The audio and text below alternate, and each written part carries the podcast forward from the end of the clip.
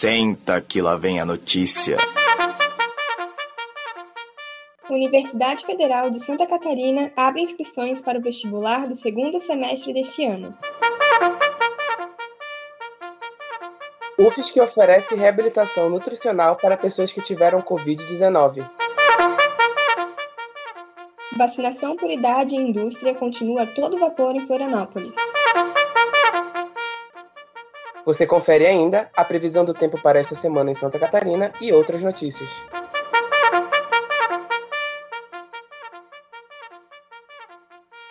A Universidade Federal de Santa Catarina abriu as inscrições para o vestibular 2021.2. As vagas são para o segundo semestre de 2021. O período de inscrição iniciou na última sexta-feira, 16 de julho, e vai até o próximo dia 6 de agosto. O resultado sairá até o dia 22 de setembro. O processo seletivo usará as notas do Enem ou do vestibular da UFSC de anos anteriores. Na hora da inscrição, os candidatos devem indicar a forma de ingresso e ano que pretendem utilizar. Pode se inscrever qualquer pessoa que tenha concluído ou está prestes a concluir o ensino médio, e também que tenha realizado o Enem em 2017, 2018, 2019 ou 2020. Caso o candidato queira usar a nota do vestibular da UFSC, deve ter feito vestibular entre 2018 e 2020. São mais de 2 mil vagas para os 78 cursos oferecidos pelos quatro campi da UFSC. Em entrevista ao programa Senta que lá vem a notícia, a professora Maria José Baldessar, presidente da Comissão Permanente do Vestibular da UFSC, deu mais informações sobre o processo seletivo deste segundo semestre. Para se candidatar, é necessário pagar uma taxa de inscrição de 80 reais. Podem pedir a isenção candidatos que cursaram o ensino médio em escolas públicas ou particulares com bolsas. A data limite para a solicitação da isenção é dia 23 de julho.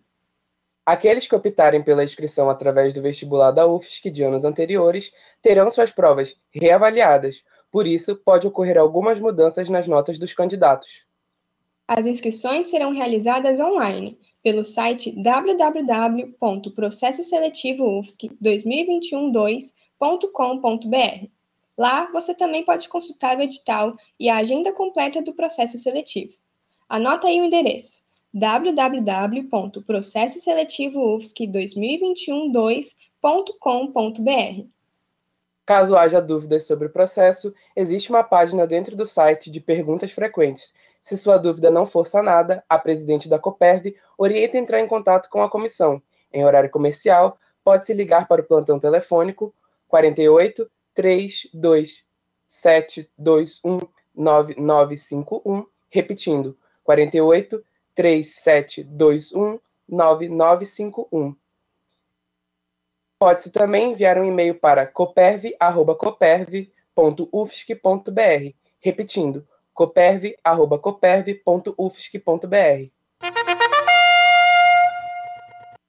O Departamento de Nutrição da Universidade Federal de Santa Catarina está realizando atendimentos gratuitos a pessoas maiores de 18 anos que tiveram Covid-19.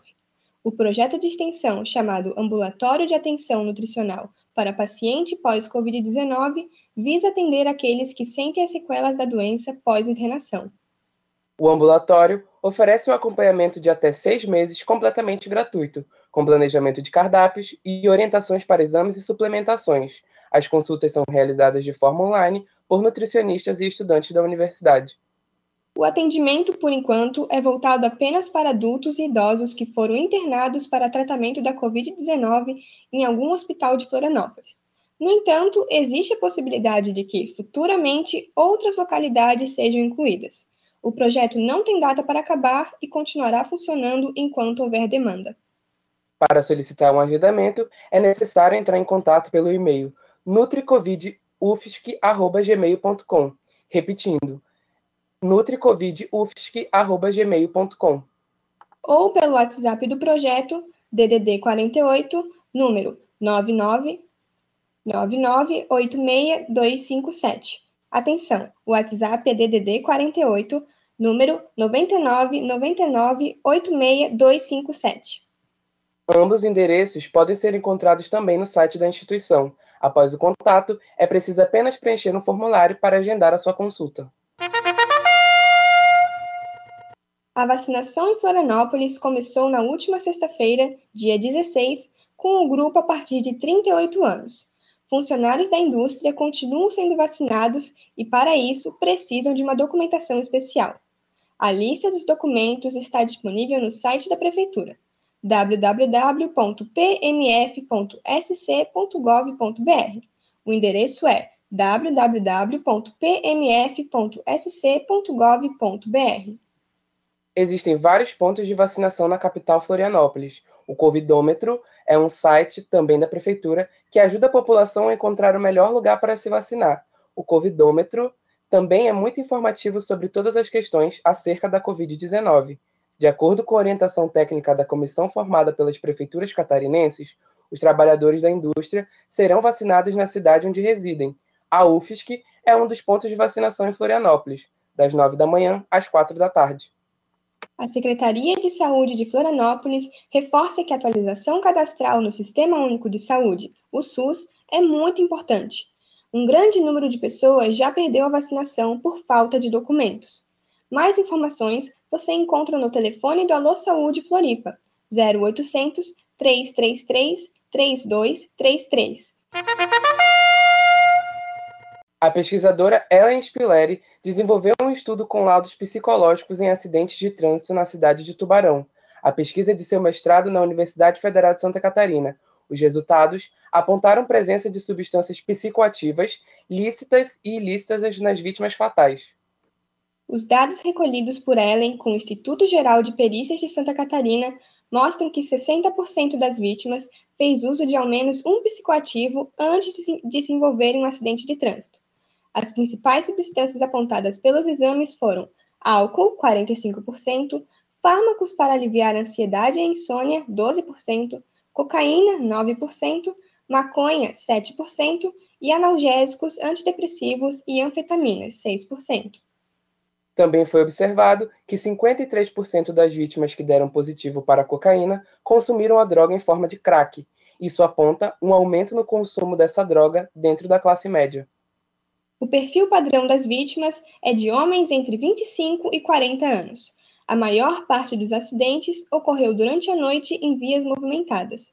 O objetivo de Ellen com seu trabalho foi mostrar a necessidade de intensificar as campanhas de conscientização no trabalho para todas as substâncias que afetam o sistema nervoso central das vítimas, não restringindo a fiscalização apenas ao álcool. Previsão do tempo. Para ficar por dentro da previsão do tempo em Santa Catarina, entrevistamos o meteorologista Marcelo Martins, da Epagre Ciram. Marcelo relatou que na semana passada nós tivemos temperaturas muito baixas durante o final de semana por causa de uma massa de apolar, com formação de grande parte do estado, especialmente nas áreas mais altas. Para essa semana, a massa de ar frio e seco ainda atuará, deixando os dias ensolarados e com baixas temperaturas, tendo formação de geada principalmente nas áreas altas do Planalto Sul, Meio Oeste e Planalto Norte. Ao decorrer dessa semana, a massa de ar frio vai se deslocar para o oceano, então as temperaturas começarão a subir aos poucos, mas ainda com possibilidade de geada no Planalto Sul. Já na próxima semana, uma frente fria, fria pode provocar chuva mal distribuída no estado, com foco nas regiões oeste e sul.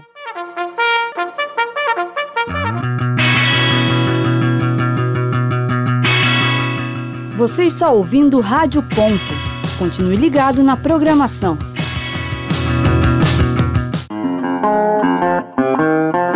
Continue ligado na programação da Rádio Ponto. Um, dois, um, dois. Rádio Ponto UFSC. É rádio e ponto.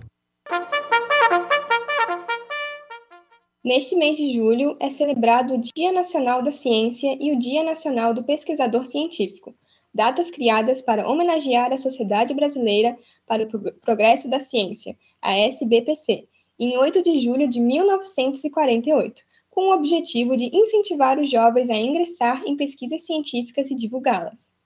Um destaque deste ano no campo da pesquisa foi no Hospital onde foi 100% implementado um novo sistema voltado para pesquisas científicas, chamado Rede Pesquisa. O sistema tem como objetivo automatizar o cadastro de pesquisas realizadas nas instituições onde foi instalado, permitindo que o pesquisador consiga acompanhar de forma online não somente a sua, mas também as outras pesquisas de rede EBSE país afora.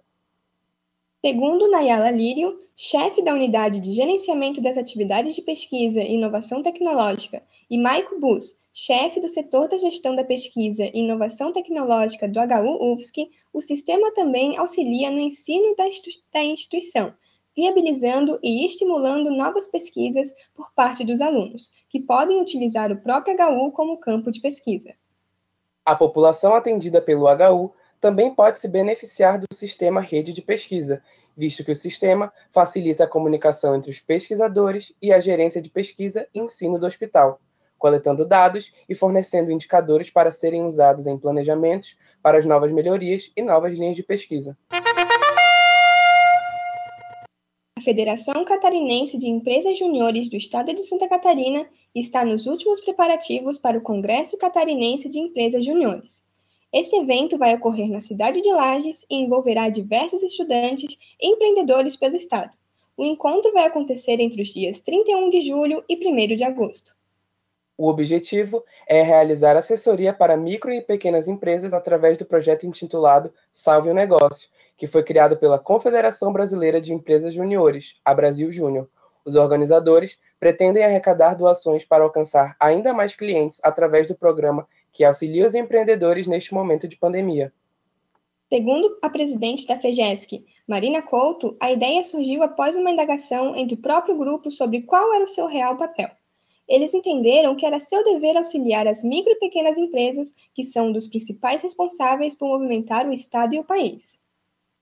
Uma pesquisa realizada pelo Sebrae, em parceria com o Instituto Getúlio Vargas, mostra que 75% das micro e pequenas empresas tiveram uma redução em seu faturamento no primeiro semestre do ano, um aumento de 6% em relação a novembro do ano passado. A pesquisa foi realizada entre os dias 27 de maio e 1 de junho e ouviu 7.800 820 entrevistados, de todos os 26 estados brasileiros e do Distrito Federal. Para saber como doar e para mais informações, acesse arroba Fejesc, repetindo, arroba Fejesc.